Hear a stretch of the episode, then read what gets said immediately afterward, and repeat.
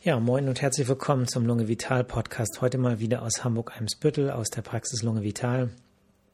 Und heute geht es um das Thema Asthma bronchiale und Sport. Äh, der größte Teil meiner Patientinnen und Patienten äh, sind in äh, begleitender Behandlung aufgrund von Asthma. Es ist also eine sehr häufige Erkrankung und ähm, da kommt natürlich häufig die Frage auf, soll ich Sport machen? Kann ich mit Asthma Sport machen? Wenn ich Sport mache, kriege ich schlechter Luft.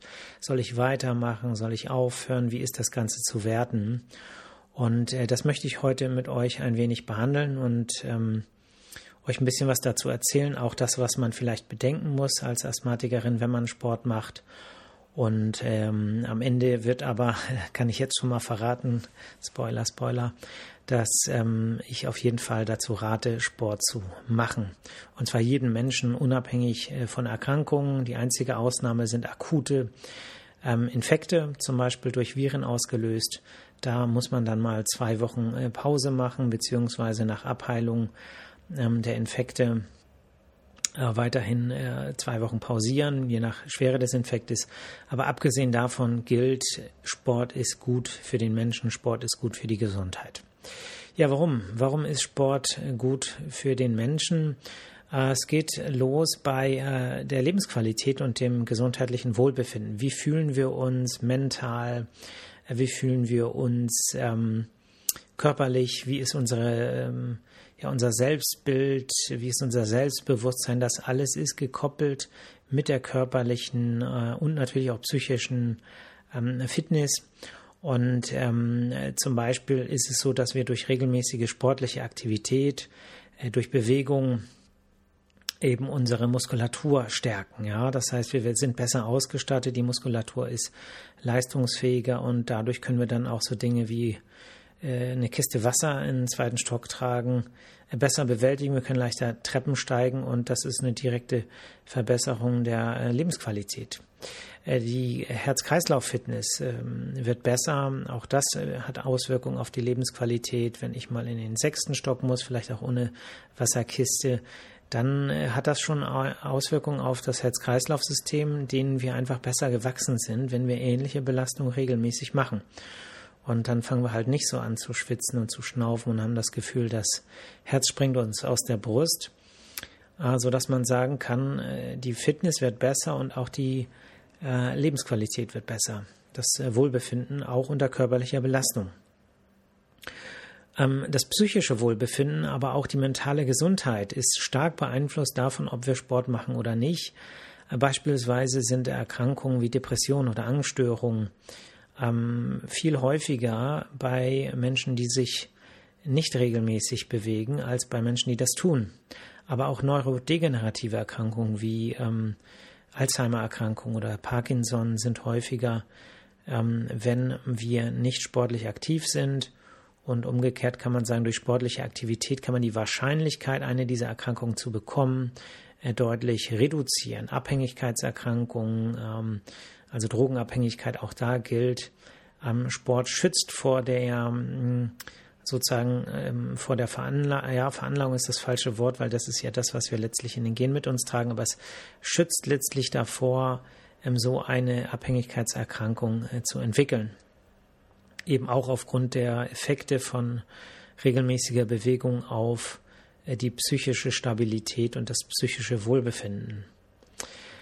Ja, Sport senkt das Krebsrisiko, besonders bei ähm, Brustkrebs, bei äh, Bauchspeicheldrüsenkrebs, aber auch bei äh, Krebsarten des Magen-Darm-Traktes ist es erwiesenermaßen so, dass wir durch regelmäßigen Sport und regelmäßige Bewegung, also vielleicht sollte ich nicht, das, nicht so oft das Wort Sport benutzen, einige haben vielleicht schon abgeschaltet, ähm, weil es sie erschreckt, sprechen wir von Bewegung. Ja, es ist vielleicht weniger erschreckend für diejenigen, die äh, das noch überhaupt nicht praktizieren aber äh, letztlich schützt es vor Krebs. Ja. Und ähm, jetzt durch die äh, Corona-Pandemie beschäftigen wir uns ja viel mit Risiko ähm, vorzeitigen Ablebens. Und ähm, das ist aber ein Thema, was quasi uns Mediziner schon lange äh, beschäftigt oder schon immer schon beschäftigt hat. Und ähm, das äh, betrifft eben nicht nur äh, Corona, sondern eben viel mehr, in, was die Menge angeht und auch die Dauer angeht, ähm, die, äh, den Risikofaktor Bewegungsmangel. Ja. Ähm, das äh, kardiovaskuläre Risiko, also das Risiko, konkret gesagt, einen Herzinfarkt zu bekommen, einen Bluthochdruck zu bekommen, vielleicht einen Schlaganfall zu bekommen, dieses Risiko können wir senken, indem wir uns regelmäßig bewegen, also Sport machen. Ähm, Osteoporose-Risiko wird gesenkt durch äh, regelmäßigen Sport und Bewegungen. Knochen werden fester, aber auch so ganz einfach gesprochen äh, kann man sagen, Sport und Bewegung, jetzt habe ich es wieder gesagt, sorry, Bewegung gibt uns alles, was wir so gerne haben. Ne? Das, was der Mensch so begehrt, ähm, äh, schöne Haut, äh, ein längeres Leben, langsameres Altern, das alles können wir erreichen durch regelmäßige Bewegung, wobei man natürlich auch die genetischen Faktoren nicht ganz unter den Tisch kehren darf. Also die spielt natürlich auch gerade bei diesen äh, Faktoren eine große Rolle. Gut, das heißt, Sport ist gut für Asthmatikerinnen und Asthmatiker, weil Sport gut für den Menschen ist. Das bedeutet, dass man nicht immer ganz konkret sagen kann, aha, wenn man Sport macht, dann passiert jetzt dieses und jenes in den Bronchien und dann wird das Asthma besser.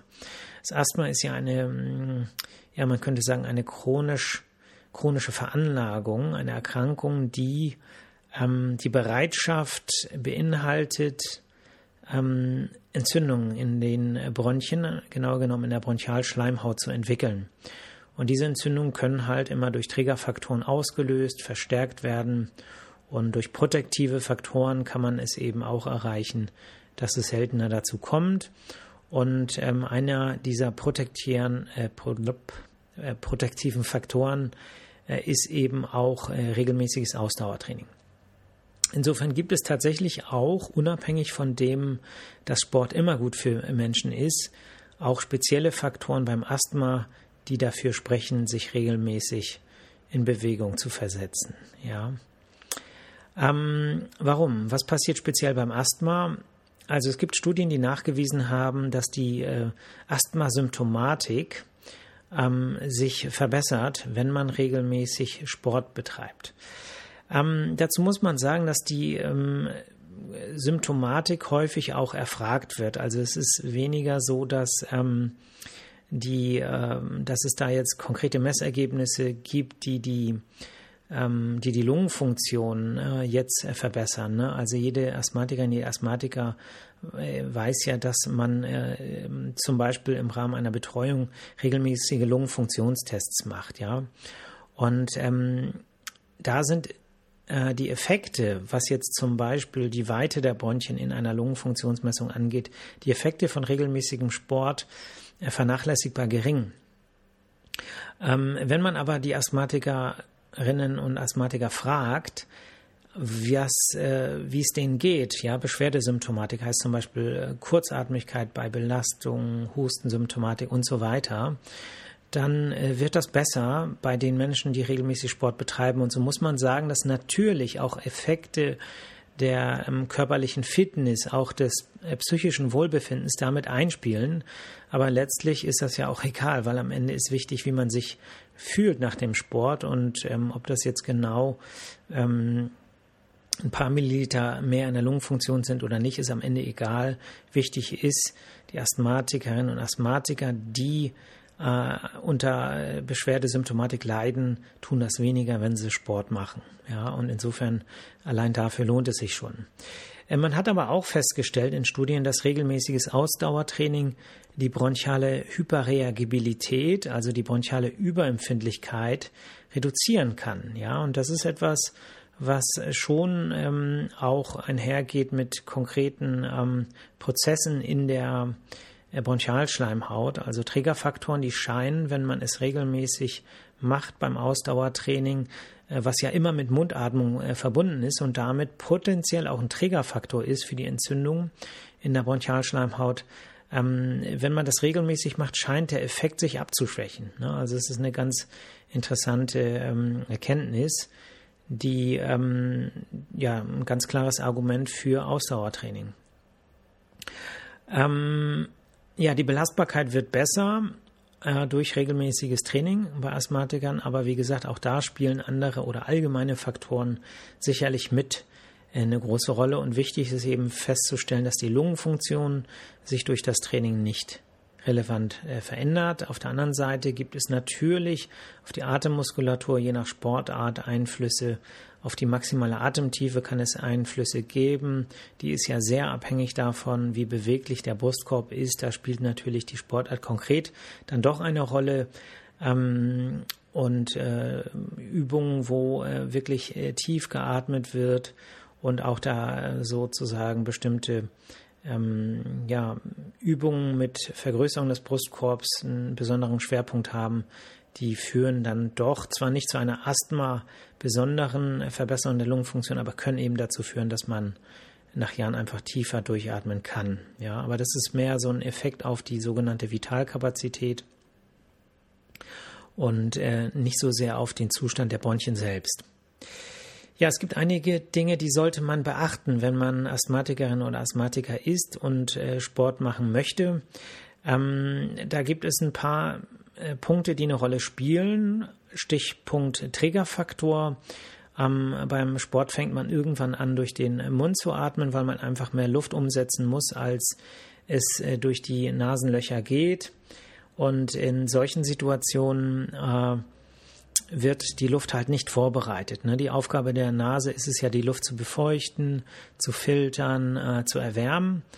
Und äh, wenn man, je mehr man durch den Mund atmet, desto trockener und kühler ist die Luft und das führt äh, zur Austrocknung der Bronchien, die darauf wieder mit einer entzündlichen Reaktion reagieren können. So.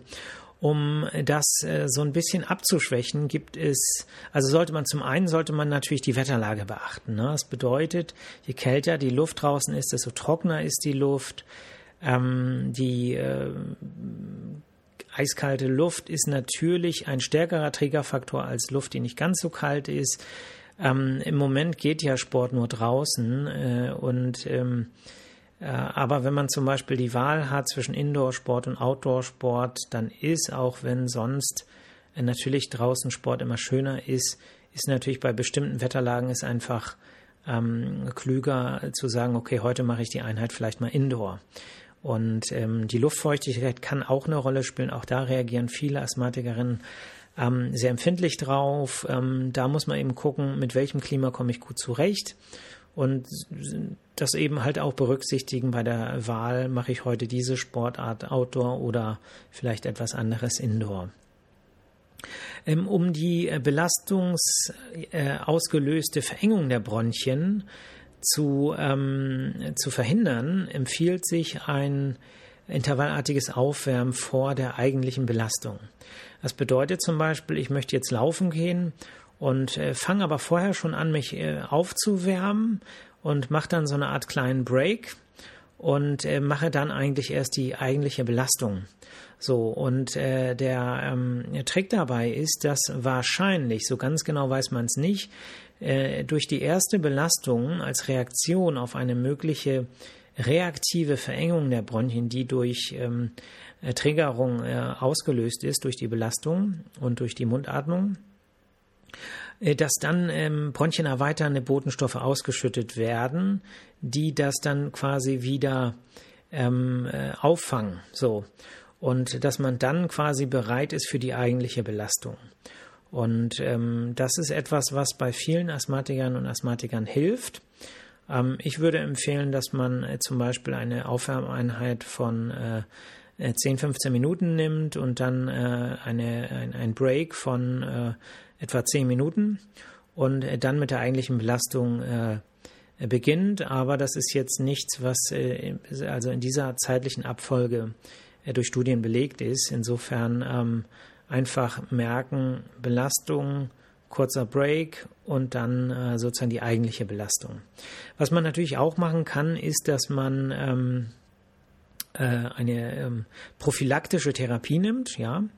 Ähm, da gibt es zwei Möglichkeiten. Die eine Möglichkeit, man könnte fast sagen von gestern, auch wenn sie jetzt in der aktuellen Empfehlung, die jetzt im, in der Pneumologie-Zeitschrift erschienen ist, aufgeführt ist, 20 Minuten äh, vor dem Sport ein, äh, den sogenannten Bedarfsspray, das Salbutamol, äh, zu nehmen. Ähm, Warum sage ich das so ein bisschen von gestern? Weil die eigentliche Empfehlung bei bedarfsorientierter ähm, Therapie ja ähm, eine Kombination ist aus inhalativem Cortison und einem bronchienerweiternden Medikament.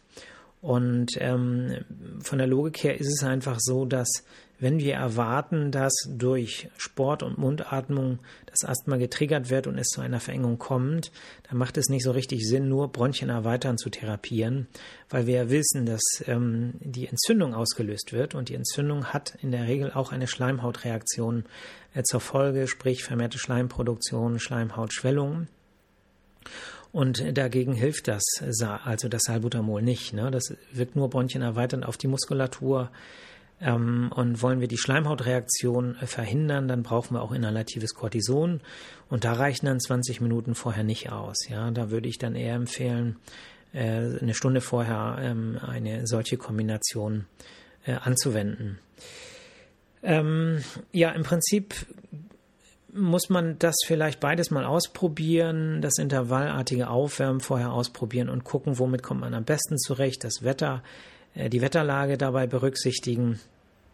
Was man bedenken sollte, wenn man jetzt Wettkampfsport macht, ist, dass ähm, die ähm, bronchienerweiternden Sprays, also wenn ihr jetzt sagt, okay, äh, Salbutamol, äh, das möchte ich dann nehmen, dann äh, darf man das jetzt auch vor Wettkämpfen. Ja, es bedeutet, diese, diese Substanzen sind nicht mehr verboten, Salbutamol, Salmeterol, Formoterol, aber sie müssen angegeben werden ähm, bei ähm, sozusagen Wettkämpfen, dass man das nimmt.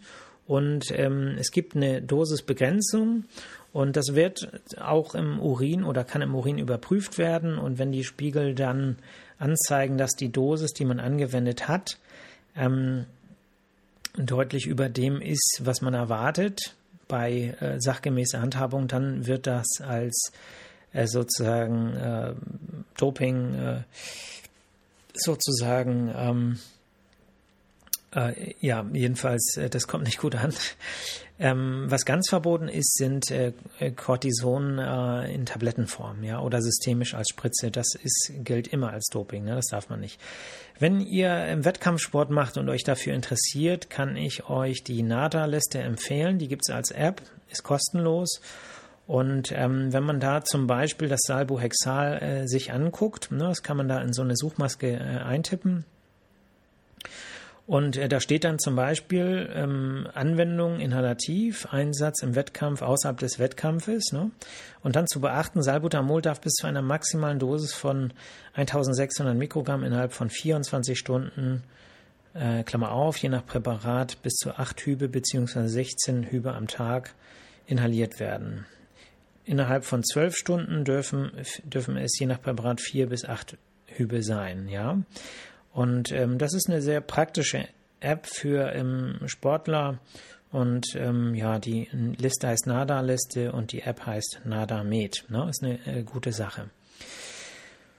Okay, ähm, die Botschaft ist klar, macht Sport. Wenn ihr das Gefühl habt, ähm, dann kriegt ihr mehr Beschwerden, Husten, Kurzatmigkeit, dann äh, berücksichtigt diese Tipps, äh, berücksichtigt die Wetterlage und äh, vergesst nicht, dass wenn ihr jetzt Sport macht und irgendwann keine Luft kriegt, vielleicht seid ihr einfach nicht fit. Ne? Und gerade jetzt, wenn ihr anfangt damit, dann äh, darf das auch sein und dann macht man Pausen und dann macht man die Einheiten kürzer und zerbrecht euch bloß nicht den Kopf, ah, soll ich jetzt diese Sportart machen oder jene Sportart. Im Prinzip ist immer zu empfehlen ein, äh, eine Trainingsform, die sowohl das Herz-Kreislauf-System als auch die Muskulatur trainiert, ähm, Im Speziellen hängt es aber natürlich auch von euren Zielen ab. Ja, wenn ihr jetzt sagt, ich möchte Sport machen, damit ich mein äh, Risiko senke, ne? ist ja im Trend im Moment Risikoreduktion zum Glück, ich finde es gut, ähm, dann äh, ist eine Herz-Kreislauf- und muskelaktive Trainingsform perfekt. Ne? Da fällt mir als erstes Joggen ein oder für diejenigen, die noch nicht so fit sind, Nordic Walking, Walking, Radfahren, Schwimmen geht ja im Moment nicht. Ähm, wenn ihr jetzt sagt, okay, ich will Sport machen, damit ich ähm, äh, ja dickeren Bizeps kriege oder besser aussehen, cooleren Body habe, äh, dann äh, eher Krafttraining orientiertes äh, äh, Training. Ähm, Das hat einen viel schlechteren Ruf, als es eigentlich ist. Also auch da kann man sagen, die Effekte sind riesig. Äh, gerade was so Bluthochdruck angeht, gibt es sehr gut nachgewiesene Effekte von Krafttraining, also von dem, was man so an Handeln und Maschinen macht. Ähm, wenn ihr jetzt sagt, ihr wollt ähm, Gewicht reduzieren, äh, dann äh, ist es so, dass ähm, die Intensität, also wenn ihr jetzt zum Beispiel sagt, ich gehe jetzt joggen, um oder mach Laufen, äh, um Gewicht zu reduzieren, dann vergesst nicht, dass die Intensität sehr niedrig sein muss, ja, und die Ausdauer einfach länger sein muss. Ähm, und bei Herz-Kreislauf, äh, also bei Training, was das Herz-Kreislauf-System schützen und trainieren soll, da muss die Intensität eher hoch sein. Ne? Also im Prinzip kann man, was Sport angeht, ganz viel äh, richtiger als richtig machen, aber man kann ganz wenig falsch machen. Ne? Falsch machen kann man nur, dass man sich selber überfordert, sich zu viel vornimmt, dass man ähm, ja vielleicht mehr will, als der Körper kann, sich man die, sich die Pausen nicht gönnt und sich dann auch dadurch verletzt. Äh, sehr falsch ist es, wenn man erkältet ist und trotzdem Sport macht, weil man, weil man unbedingt will. Ähm, und äh, aber ansonsten ähm, kann man nicht so viel falsch machen. Also nicht den Kopf zerbrechen, was soll ich machen? Soll ich jetzt Sportart X oder Y machen? Ich sag mal, fangt, fangt erstmal an. Macht irgendwas und ähm, von der Dauer her setzt die Hürden niedrig. Nehmt euch nicht zu viel vor, sagt euch vielleicht, ich mache einmal die Woche was, also auch das bringt was. Hat man in Studien untersucht und festgestellt, einmal die Woche eine halbe Stunde Bewegung, ja, moderat, flotte Bewegung, je nach Intensität. Selbst das reduziert das Risiko, einen Herzinfarkt zu kriegen, ja. Also alles, was man tut, wird belohnt. Es lohnt sich immer. Und ähm, ja, deswegen macht es einfach tut es. Okay. Gut, Leute, ähm, 22 Minuten. Ähm, es ist Freitagabend. Ich will nach Hause. Ähm, passt gut auf euch auf. Es hat gerade geschneit. Rutscht nicht aus. Fahrt Schlitten. Ähm, bewerft euch mit Schneebällen, aber nicht ins Gesicht. Ähm, seift euch ordentlich ein, äh, aber nicht zu fies und ähm, habt Spaß, seid gut zu euch selber, versucht trotz der gesamten Situation und allem, was im Moment Stress verursacht, irgendwo da drin noch die Lichtblicke zu sehen. Äh, wenn ihr sie seht, werden sie immer heller, je mehr ihr ins Licht guckt und ähm, am Ende fühlt ihr euch besser. Ja, insofern nicht runterziehen lassen. Äh, es gibt sozusagen immer Grund, hoffnungsvoll zu sein und wir werden das schon packen. Ja, also dann bis nächste Woche. Macht's gut. Ciao.